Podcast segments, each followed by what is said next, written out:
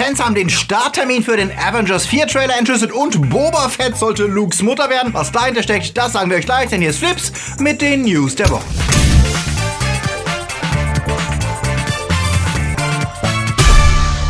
Die Themen der Woche. Löwenkönig Reloaded. Aquaman startet durch. Scrubs kommt wieder. Fallout 76 enttäuscht. Sony auf Erfolgskurs. Neues zu Avengers 4 und neuer Doctor Who überlegt Ausstieg. Flips wird im November unterstützt von unseren Flips Guardians. Derby, der Twarslöper, Marc-André Schreiber, JFK Faker, Dominik Richter, Silko Pilasch, Luca Kamens, Teuflisch Gut Mobile, Sepp Kerschbaumer, Akoya, Anja Scholz, Onno Dreipolz, Daniel Schuh, T-Unit CB, Kati Uzumaki und Dennis Heide. Ein großer Dank geht natürlich auch raus an unsere Flips Junior Guardians.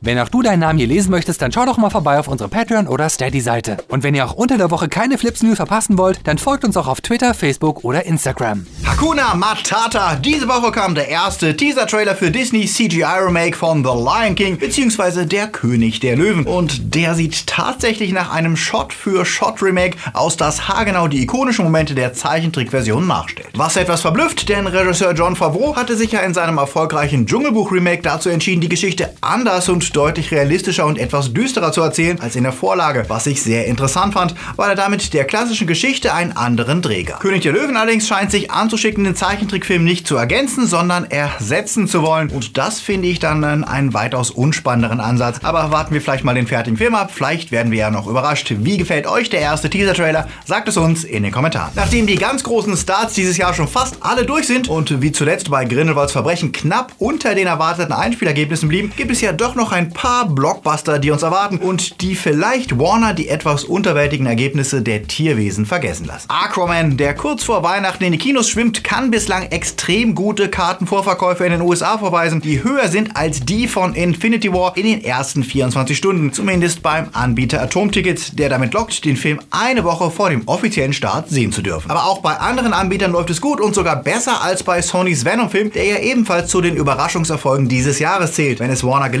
Aquaman zu einem echten Erfolg im Stil von Wonder Woman zu machen, könnte das die ersehnte Kehrtwende sein, die sie nach den holprigen Jahren im Snyderverse so dringend brauchen. Und das würde dann den Weg ebnen für Shazam, dessen Trailer ja sehr gut ankam, und das Wonder Woman Prequel und den Joaquin Phoenix Joker Film. Wirklich wissen werden wir das allerdings erst nach Weihnachten, wenn der Film dann gestartet ist. Aber es wäre ja schön, wenn DC endlich wieder eine ernsthafte Konkurrenz für Marvel darstellt. Seid ihr gespannt auf Aquaman und werdet ihr ins Kino schwimmen? Sagt es uns in den Kommentaren. Und wenn wir gerade über Venom geredet haben, Sony sieht sich ja durch den Erfolg des Films bestätigt und die Prognosen für den kommenden Spider-Man Into the Spider-Verse Animationsfilm sehen ja auch gut aus. Es ist Grund genug, zwei weitere Filme für 2020 einzuplanen. Für den 20. Juli 2020 ist jetzt ein Sony Marvel-Film angekündigt worden, gefolgt von einem Sony Marvel Sequel am 2. Oktober 2020. Variety geht davon aus, dass der erste Film der Marvel-Vampir Morbius sein wird, während der zweite das Venom-Sequel sein könnte oder vielleicht die Fortsetzung von Into the Spider-Verse, wobei Venom deutlich wahrscheinlicher ist. Tom Hardy hat ja für drei Filme unterschrieben als Eddie Brock und war auch nach dem Start von Venom noch in Stimmung, die Rolle weiterzuspielen,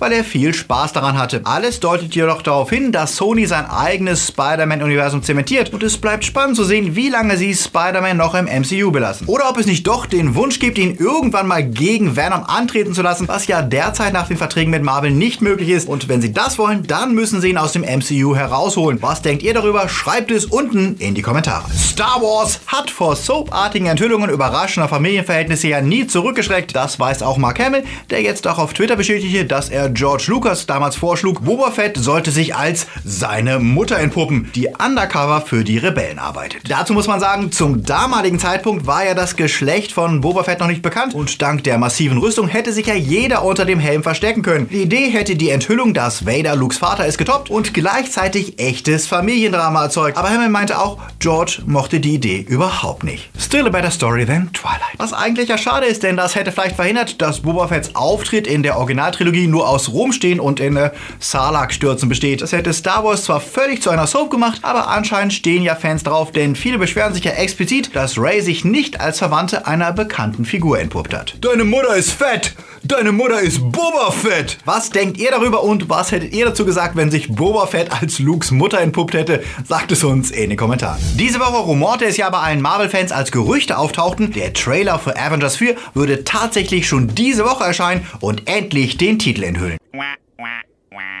Das Ganze ging sogar so weit, dass Fantheorien zum Launchdatum auftauchten, die sich auf den Countdown beziehen, der auf der offiziellen Avengers 4 Seite zu sehen ist. Die Theorie besagte, dass der Trailer dort released wird, wenn der Countdown eine bestimmte Nummer erreicht. Und diese Nummer soll schon in Infinity War selbst von Doctor Strange verraten worden sein. Strange nutzt dort ja den Time Stone, um alle möglichen Zukunftsversionen zu sichten und behauptet, er habe genau 14.605 angesehen und nur in einer einzigen hätte Thanos verloren. Und die Fantheorie besagt, der Trailer müsste erscheinen, wenn der Countdown 140 Tage vor Release erreicht und das wäre am Donnerstag, den 13. Dezember, was zufälligerweise der US-Starttermin zu Sonys Into the Spider-Verse ist. Und die Theorie besagt weiter, dass der Avengers 4 Trailer davor starten würde. Wow, das wäre eine ganze Menge Aufwand für eine Anspielung, die vermutlich kaum jemand mitbekommt. Und höchstwahrscheinlich ist da die Fanfantasie etwas durchgegangen. Aber wirklich wissen werden wir es wohl erst, wenn der Trailer wirklich kommt. MCU-Experte Jeremy Conrad schätzt, der Trailer werde am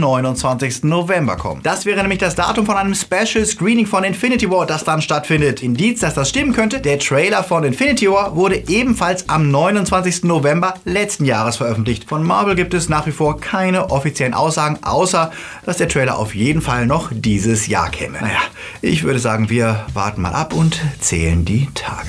Serien. Doctor Who's erste Staffel mit dem 13. Doktor in Form von Jodie Whittaker nähert sich dem Ende und Fans müssen ja dieses Mal auf das traditionelle Weihnachtsspecial verzichten, wie die BBC verkündete. Dafür wird es aber ein Silvester-Special geben. Und die zwölfte Staffel des New Who wird im Herbst 2019 wie erhofft starten. Gerüchte, dass sie erst 2020 kommen wird, konnte Starlog mit Nachfrage bei der BBC entkräften. Nicht vom Tisch ist allerdings das Gerücht, dass Showrunner Chris Chibnall trotz der anfänglich glänzenden Einschaltquoten, die seine Staffel bisher hatte, unzufrieden mit der Produktion sei und sich überlegt, nach Staffel 12 auszusteigen. Er war es bisher gewohnt, mit eigener Firma Serien wie Broadchurch zu produzieren und es wird gemutmaßt, dass er sich bei Doctor Who, die von der BBC intern produziert würde, eher beengt und unwohl fühlt. Wenn das stimmt und er schon überlegt, das Zepter weiterzugeben, würde das mit hoher Wahrscheinlichkeit auch den Ausstieg von Jodie Whittaker bedeuten, da sie explizit seinetwegen die Rolle übernommen hatte. Es wäre nicht das erste Mal, dass ein Doktor nach sehr kurzer Zeit regeneriert. Nummer 9 war sogar nur eine Staffel dabei, weil Christopher Ecclestone nicht mehr weitermachen wollte. Erleben wir also am Ende der nächsten Staffel schon wieder eine Regeneration? Das wäre schon etwas schade, denn gefühlt ist Doktor Nummer 13 noch dabei, ihren Stil zu finden und sich die Rolle wirklich zu eigen zu machen. Und es wäre schön, wenn sie dazu noch ein paar mehr Folgen Zeit hätte. Ob der Quotendruck ein Grund für Chipners Unzufriedenheit ist, ist derzeit schwer zu sagen. Die Serie hatte schon unter Capaldi deutlich Zuschauer verloren und erlebte mit dem Wechsel zu Whittaker erstmal einen deutlichen Aufschwung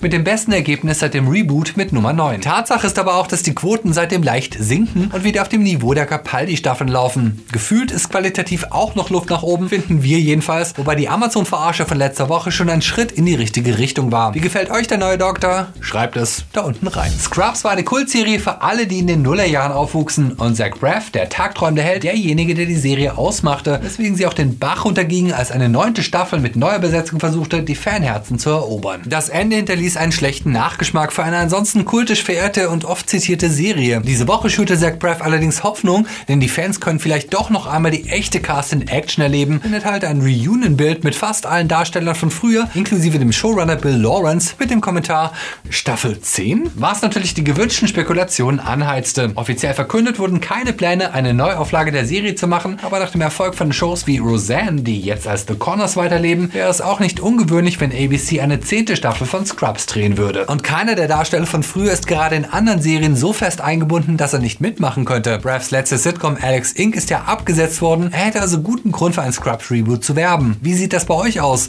Wollt ihr eine zehnte Staffel mit alten Stars? Sagt es uns. Ron Weasley ist ein Lügner? Naja, nicht er direkt, aber sein Darsteller Rupert Grint. Der spielt in der seit Freitag bei Netflix verfügbaren Serie Sick Note den jungen Daniel, der im Leben nichts auf die Reihe kriegt und ständig Lügen erfindet. Und als Krönung eine Krebsfehldiagnose nicht richtig stellt, weil er es mag, wie sich plötzlich alle sorgend um ihn kümmern. Er türmt Lüge auf Lüge und das ist überraschend unterhaltsam. Neben Rupert Grint ist auch noch Nick Frost als luschiger Arzt zu sehen und es gibt Gastauftritte von Don Johnson und Lindsay Lohan. Das ist nicht nur für Potter-Fans, die Ron gerne mal wiedersehen wollen, interessant, sondern auch für alle Freunde schwarzhumoriger Unterhaltung ein Blick wert. Schaut mal rein bei Sick Note. Fieser Fallout nach Fallout 76. Denn Bethesda hatte sich wohl ein anderes Fan-Echo erhofft als das, was sie nach dem Launch des ersten Online-Fallout bekommen haben. Kritik sagt, die Grafik scheint altbacken und von der angekündigten neuen Render-Engine war nicht viel zu spüren und die Welt erscheint den meisten Spielern mangels NPCs ziemlich öde und leer. Die Spieler selbst sollten ja entscheiden, wer die Helden und wer die Schurken sind. Sie sollten die Storys und das Drama Trauma kreieren, das Fallout 76 zu einem ganz neuen und noch nie dagewesenen Fallout-Erlebnis macht. Doch auch davon war wenig zu merken. Denn ohne die entsprechende Inspiration und Tools stolpern die meisten Spieler durch die öd erscheinende Spielwelt und bauen ziellos Basen und vermissen den narrativen Antrieb der Singleplayer-Games. Es fehlt an den Möglichkeiten, wirklich eigene interessante Stories zu erschaffen, weil Spieler bei jedem Einloggen mit einem Haufen zufällig ausgewählter Fremder in die Welt geworfen werden und jeder Fortschritt der Welt beim Ausloggen wegfällt. Alles, was den Spielern bleibt, sind seine persönlichen Fortschritte. Aber auf die Welt hat sein Handeln keinen Einfluss. Nicht mal Atombomben haben einen bleibenden Effekt. Da wundert es nicht, dass Kritiker wie Spieler derzeit extrem enttäuscht sind, was sich auch in den Wertungen zeigt, die für Bethesda verheerend sind. Trotzdem würde ich mal sagen, ist es zu früh aufzugeben,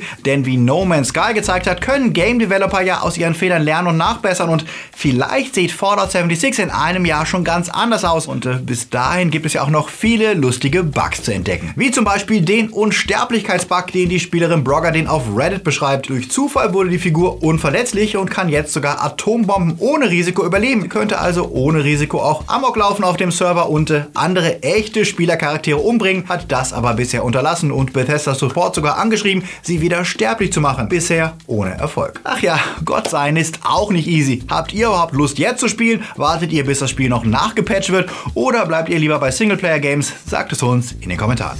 Jetzt ist Zeit für die Starts der Woche.